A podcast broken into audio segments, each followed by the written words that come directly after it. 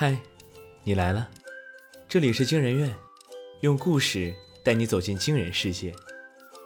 为了感谢大家的陪伴，带给各位更多精彩的故事，惊人院现已开放免费电台，非 VIP 用户也能在第一时间收听最新期节目。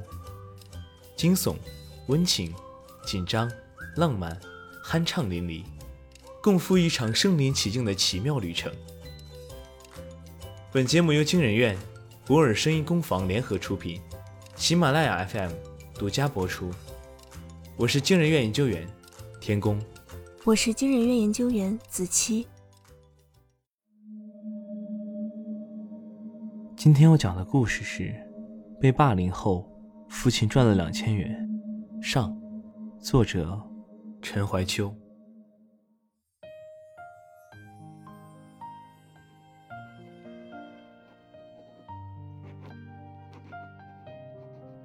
我的写作启蒙和一群自称是奥特曼的孩子有关。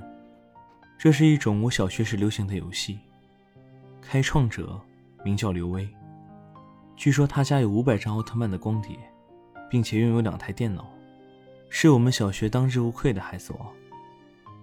每次体育课，几乎所有孩子都会围到刘威身旁。与他最亲近的五个人，就会拥有“奥特五兄弟”的称号，而其他人，则是“奥特杂鱼”。像我这种农村转学过来的小朋友，只能当怪兽喽喽，被奥特曼们花式胖揍。他们一边揍，一边还振振有词。奥特曼打怪兽就是天理。揍我最凶的是个胖子，叫马威龙，体重差不多是我的两倍。我就纳闷了，他这身材咋能当奥特曼？当哥斯拉还差不多。等他们揍完，刘威才慢条斯理地对我说：“奥特五兄弟一开始也是当怪兽的，靠给奥特家族积累贡献，才一步步干起来的。”他这话说的，像极了我长大后遇到的每一个老板。不过当天回家后，我突发奇想，给奥特家族写了一个剧本，内容大概是：奥特五兄弟执行任务，其中一个被怪兽偷偷控制了，回到奥特王国后要造反，却被一个奥特杂鱼认出来，并且联合奥特之父打败了叛徒。这个故事算不上好。但起码让奥特杂鱼们有了露脸的机会，因此广受好评。奥特之父特许我歇一天，不用再当怪兽挨打了，所以他们交出了以前的那只怪兽。那个小孩头发干枯的像笤帚，衣服上的图案脱落了大半，看上去像是我以前那间农村小学的墙皮。更让我惊奇的是，这个邋遢的小笤帚居然是个女孩。小笤帚被推倒在了地上，一阵拳打脚踢。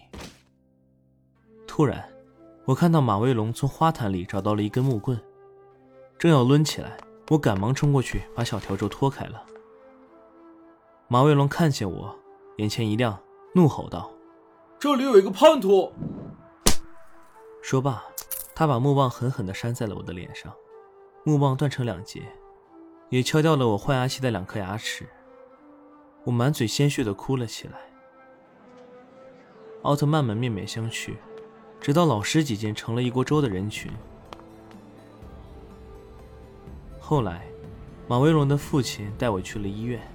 他长得像是《猫和老鼠》里的那条狗，脖子上挂着一根比我手指还粗的金链子。骂过马威龙后，他满脸笑意的看着我，生怕我出什么问题。在医院给我止过血后。他拿了足足两千元让我带回家。我爸看到我带回家的两千元，又看了看我的牙齿，居然什么也没说。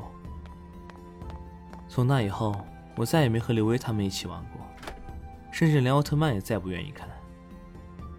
与孩子王的疏远，意味着被孤立。我把一切情绪全部宣泄在自己的作文本上。我恶毒地写下了一个又一个怪兽战胜奥特曼的故事。写到激动的时候，每每自己也流下眼泪。一次，马威龙趁我不注意夺走了我的作文本，并且站在讲台上用怪异的声调朗读，发动全班肆意的嘲笑我。我本想上前去抢，但他抡我那一棍子，至今让我都有些阴影。我承认，自己是个软弱的人。正当我委屈的想落泪的时候，一个小矮子突然冲进了我的教室，双手抓住马卫龙手里的本子，一口啃在他胳膊上。震怒的马卫龙一脚把那个孩子踢到门外。这时我才看清，这个孩子是小笤帚。教室里瞬间沸腾起来，班主任闻声立马赶来，像是闻到血腥味的狼。这个每天都要罚我们抄写生字的恶毒女人，把所有当事人都叫到办公室，三下五除二就摆平了一切。当他看到我写在作文本上的东西，就把其他人都遣散了，只留下我一个人。我闭着眼睛，抬起脖子，打算慷慨就义。但再次睁眼时，就看见他把一张红纸挪到我眼前。你可以写这个呀。班主任那张薄皮少肉的脸，极为难得的展露出了笑意。下节课你就别上了，坐在这里写。今天是征文的最后一天了。在那个其他孩子连一百五十字作文都做不齐的年纪，我却痛痛快快的写下了一千五百字。等我准备回家时，学校里的学生都走完了，但我心情很好。回家的路上还哼起了《迪迦奥特曼》的主题曲，奇迹再现。刚走出校门，我发现小笤帚正坐在旁边的路牙子上，手里拿着我的作文本。他告诉我，他叫王可，因为他没有妈妈了，所以很晚回家也没人管。他把我写的故事都看了一遍，特别喜欢，希望我把本子送给他。我很纳闷，这世界上除了我以外。居然还有喜欢看怪兽打奥特曼的人。出于被欣赏的喜悦，我同意了。走到一条河边，他指着远处一株柿子树说：“那边就是他家，他在夕阳下。”他突然从后面搂住了我，将额头抵在我的背上。跟你说个秘密。他先声夺人。其实，我真的是一只怪兽。我才不信！你握着我的手。王可把手从我腋下穿过，伸到我的胸前。我捏住他的手指，忽然看到他的指尖生长出了彩虹色的细腻鳞片。他的骨骼开始抽动，也长出了透明的蹼。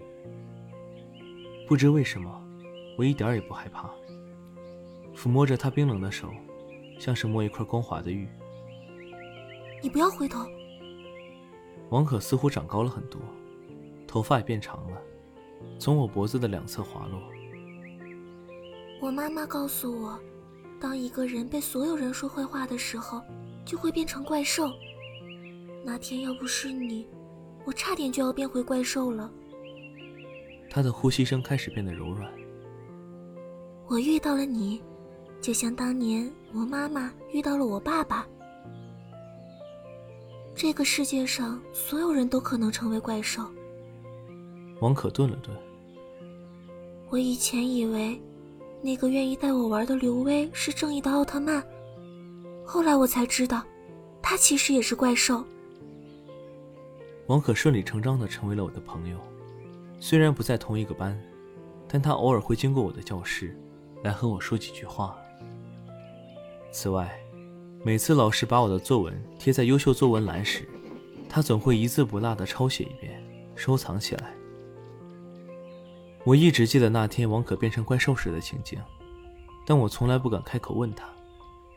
我觉得，每次我鼓起勇气想要问他些什么的时候，他就会用那浅笑着的眉眼看穿我的心思，让我自觉地把话咽回去。如果他是怪兽，一定有读心术这种能力。过了一阵子，一张足足有半块黑板大的喜报从长沙寄了过来。在上面二百个密密麻麻的名字里，我的大名陈怀秋，端端正正地排在第一位。在我余下的小学时光里，班主任哪怕是在去厕所的路上撞见我，脸上都是带着笑的。而马威龙也再也不敢欺负我了。无论哪个孩子，不管他在奥特王国里的职位有多高，都没有我在班主任眼里的宠爱地位高。也许是那次比赛让我开了窍，我其他科目的成绩像是做了窜天猴，处处开花。唯一无可救药的，只剩下我那一手丑到惊为天人的字。按照班主任的说法，我的字并不是鬼画符，若是一个个仔细拆开看，每个都有独特的味道。但为了符合各种征文比赛的要求，他还是得费尽心思找人帮我重新抄写一遍。经我推荐。这个人就成了王可。王可虽然扮相像一把脏兮兮的小笤帚，但字漂亮的不像话，一笔一划像是在勾勒星座，一横一竖像是在排列森林。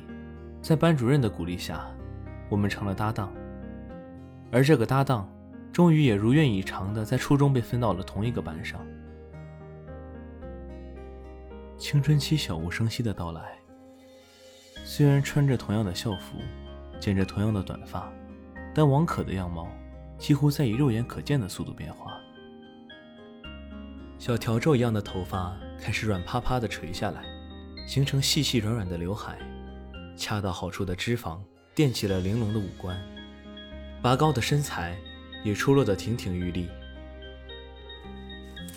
很快，就有人在学校后山的那片枫树林里。发现了写着王可名字的爱心折纸。在我们的初中，有一个只有学生才知道的浪漫秘密：如果你喜欢某个人，就把他的名字写在纸上，叠成爱心，挂在枫树林里。等到来年秋天，秋风会把你的爱意传达给爱人，到时候你们就能像叠在一起的枫叶般十指紧扣。抛开传说的真假不说。每一对情侣成功相恋后，都会去树林里刻下两个人的名字，像是一个还愿的仪式。我听到传言说，王可一个人去了那片树林，众人猜测，他是去看那些写了他名字的折纸是否有他心仪的人。或许在不久的将来，就会看到他和那个人携手，在树林里刻下名字。就在大家都在猜测。到底是谁赢得了王可的青睐时，一则令人震惊的消息传遍了学校。那天，马威龙尾随王可去了那片树林，企图强奸她，幸好被人及时发现。因为这件事的发生，树林的秘密终于被老师发现了。那些名字被刻在树林里的情侣们，无一例外，全部上了老师的肃杀名单。